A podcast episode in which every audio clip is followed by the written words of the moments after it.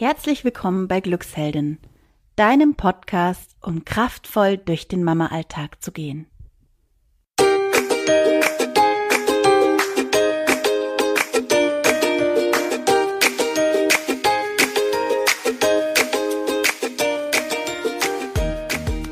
Hallo, schön, dass du wieder reinhörst bei uns. Heute wird es in unserem Glücksheldinnen-Podcast um das Thema Mental Load gehen, beziehungsweise wie ich diesen ganzen Alltagskram, diese ganzen To-Dos und Verantwortlichkeiten als Mama unter Kontrolle bekomme.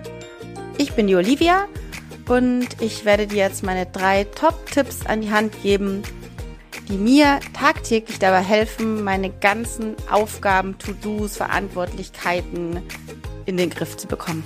Ich wünsche dir viel Spaß mit der Episode. Bevor ich jetzt euch meine drei Top-Tipps nenne, wie ich mit den ganzen To-Dos und Aufgaben als Mama zurechtkomme, möchte ich euch sagen, warum ich das überhaupt heute, warum ich das mit euch teile. Ihr kennt es vielleicht, man kriegt über den Tag verteilt immer so ein paar Sachen zugeworfen. Es kann sein, dass die Tochter aus der Schule kommt und sagt, Mama, morgen muss ich das und das mitnehmen, wir machen Wandertag. Oder im Kindergarten kommt eine Erzieherin und sagt, Hast du daran schon gedacht? Könntest du das organisieren? Oder der Zahnarzt ruft an und sagt, der Termin ist verschoben. Also man muss ständig ähm, ähm, reagieren und Termine und Aufgaben festhalten. Damit man dann nicht abends im Bett liegt, so wie es mir eben öfter mal ging, und denkt, oh Gott, habe ich heute was verpasst? Irgendwie entgleitet mir alles, weil das alles so teilweise in meinem Kopf, teilweise irgendwo notiert und so weiter ist. Oder ganz schlimm, ich habe auch schon mal mehrere so genannte Tools gleichzeitig auf, am Start gehabt und mir dort mal was notiert und dort und ja, irgendwie hat das überhaupt nicht hingehauen. Es hat eigentlich dazu geführt, dass ich total unkonzentriert auch mit meinen Kindern zusammen war und immer dran gedacht hat, was muss ich denn jetzt noch machen? So, wenn es euch jetzt auch so geht, dann hört weiter zu. Denn jetzt komme ich zu Tipp Nummer eins. Und zwar ist Tipp Nummer eins, ähm, dass ich mir tatsächlich für zu Hause ein Kanban-Board gemacht habe. Und zwar arbeite ich schon seit langem in der Arbeit auch damit. Ich will jetzt gar nicht so viel erzählen, warum und wieso. Ähm, das ist eine agile Methode, das ist jetzt gar nicht aber wichtig, mit der wir im Gründerzentrum, wo ich eben arbeite, ähm, seit Jahren eben arbeiten. Und diese agile Methode habe ich mir nach Hause geholt. Da gibt's nämlich ein ganz tolles Online-Tool dazu und das heißt Trello. Ich habe ja mein Handy eigentlich immer dabei, auch wenn es oft auf stumm ist, aber ich habe es dabei und kann mir so immer meine kleinen To-Dos da aufschreiben. Äh, Trello ähm, ist so organisiert, dass ihr verschiedene Boards habt, an die, an die ihr ähm, so kleine Pins, wie so Post-its, wie so Notizzettel kleben könnt. Und zwar habe ich mir das mit meinem Mann zusammen eben so gestaltet, dass ich ähm, eine Spalte für Aufgaben, die wir sammeln. Ähm, das sind so, ist so der Aufgabenspeicher. Ähm, da kommen zum Beispiel Sachen rein, wie wenn mein Mann sagt, oh, wir müssen mal wieder die Fenster renovieren. Wir leben in einem Altbau, da fällt sowas an. Oder ähm, Mülltonne neu kaufen oder ähm, keine Ahnung, irgendwas, was man so, was man merkt, dass das getan werden muss, aber man weiß noch nicht wann. Also das kommt alles in diesen Speicher. Dann haben wir noch eine Spalte mit ähm, also gerade aktuellen To-Dos, die wir gerade bearbeiten.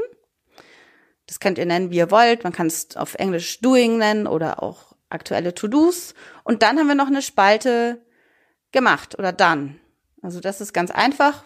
Da kann jeder von uns seine Sachen reinschieben. Das ist total intuitiv, kann jeder mal machen. Und können die von dem Aufgabenspeicher hin zu To-Do machen. Das sind immer die To-Dos der Woche bei uns. Dann kann man auch dazu schreiben, wer da verantwortlich ist. Dann gibt es da nette Bildchen von mir oder meinem Mann dazu, wo man weiß, aha, das macht ja eh. Man sieht auch, was der für einen Fortschritt erzielt. Zum Beispiel, wenn der mit einem Handwerker telefoniert, der irgendwas bei uns im Haus machen soll, kann er das dazu schreiben, dann in, in so kleinen ähm, Notizen oder ähm, sonstige E-Mails anhängen. Also man hat da viele, viele Spielereimöglichkeiten. Ich nehme es aber eigentlich ganz basic her. Also wir speichern da unsere To-Dos in dem ähm, Speicher, dann verschieben wir die in To-Do und dann am Schluss, wenn wir es gemacht haben, in Done. Und so hat man echt einen guten Überblick über alles, was so anfällt. Und was so daneben, der Nebeneffekt noch ist, jeder von uns, jeder von uns zweien, also mein, mein Partner und ich, wir fühlen uns beide auch gesehen, weil wir sehen, was der andere auch tut. Und das finde ich eine sehr schöne Sache. So, jetzt komme ich zu meinem, ah nee, bevor ich zu meinem zweiten Punkt komme, natürlich ähm, verlinke ich das mit Trello, also beziehungsweise stelle ich euch den Link zu der Trello-App in die Show Notes. So, der zweite Tipp, den ich habe heute, ist ähm, einer, der sehr banal klingt eigentlich. Und zwar ist dieses am Abend vorher organisieren.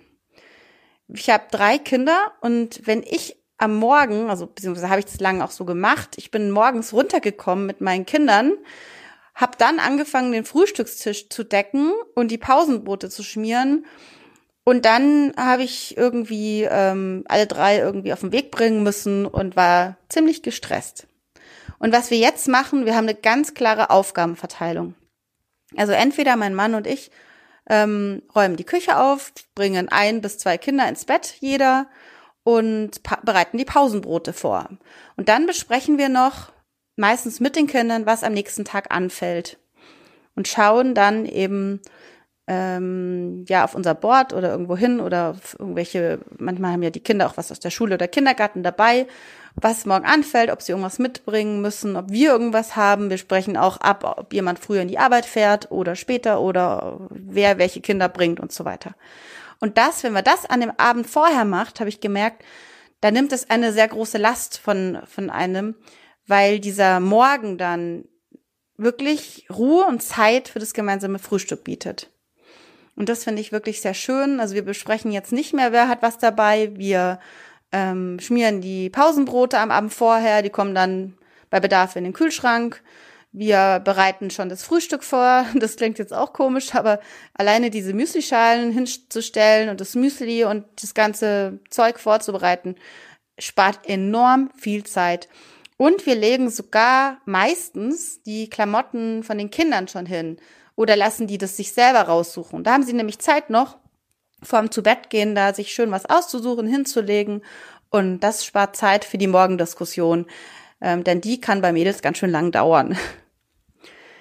So, das war mein zweiter Tipp. Also am Abend vorher zusammensetzen und den nächsten Tag durchsprechen. Was fällt da an? Was muss mitgenommen werden? Was muss vorbereitet werden? Und ich glaube, das ist auch für die Kinder wirklich gut zu sehen und zu lernen, ähm, wie man den nächsten Tag strukturiert und da nicht chaotisch irgendwie reinstartet. Denn ein chaotischer Start, ja, bedeutet vielleicht schon ähm, nichts Gutes für den ganzen Tag. Also ich finde es ganz wichtig, dass man da gut und ausgeruht und ähm, entspannt hineinstartet. Und jetzt komme ich auch schon zu meinem dritten Tipp. Der hat was mit dem ersten und dem zweiten Tipp zu tun. Ihr erahnt es vielleicht auch schon. Und zwar ist das ein Trello-Board für Kinder. Beziehungsweise ein Familienboard. Also man kann es auch Kanban-Board nennen übrigens. Und zwar hat äh, mein Mann ich habe das ja auch ähm, abfotografiert für euch. Seht ihr auf Instagram oder Facebook bei uns im Account ähm, einen, ein Kanban-Board aufgezeichnet. Ganz einfach. Von Montag bis Freitag, äh, beziehungsweise von Montag bis Sonntag haben wir es jetzt gemacht, hat er jeweils eine Sparte hingemalt. Also von Montag bis Sonntag. Also Montag hat eine Spalte, Dienstag, dann Mittwoch, Donnerstag bis Sonntag. Und oben drüber schwebt eine große Wolke. So, jetzt bekommt jedes Kind eine Farbe und einen Post-it-Block passend dazu. Also beispielsweise hat meine große die Farbe blau und kriegt einen großen Post-it-Block und meine kleine hat die Farbe lila, der ganz kleine hat noch nix, der reißt die Zettel immer ab. So, und dann kann man das folgendermaßen machen. Es gibt ja Dinge, die immer wieder anfallen, wie zum Beispiel muss meine Große jeden Donnerstag zum Flötenunterricht in der Schule ihre Flöte mitnehmen. Dann steht also Flöte einpacken, am Donnerstag und wenn sie es erledigt hat, kommt es in die Wolke. Genau, und am Sonntagabend setzen wir uns dann alle zusammen und überlegen eben für die Woche und dann wird das wieder an den Donnerstag hingeklebt. Man könnte das jetzt auch an den Mittwoch kleben, wenn man am Mittwoch schon die Flöte einpackt, was wir auch meist machen. Sie hat sich aber entschieden dafür, das jetzt am Donnerstag hinzukleben. Ja, lange Rede, kurzer Sinn. Also, das kann jeder machen, wie er möchte. Dann gibt's natürlich Termine wie Zahnarzttermin ausmachen. Das mache ich tatsächlich da auch bei den Kindern hin, wenn ich den für die Kinder ausmache. Oder auch Spielzeug einpacken, wenn die Kleine am Montag Spielzeugtag, Mitbringtag im Kindergarten hat.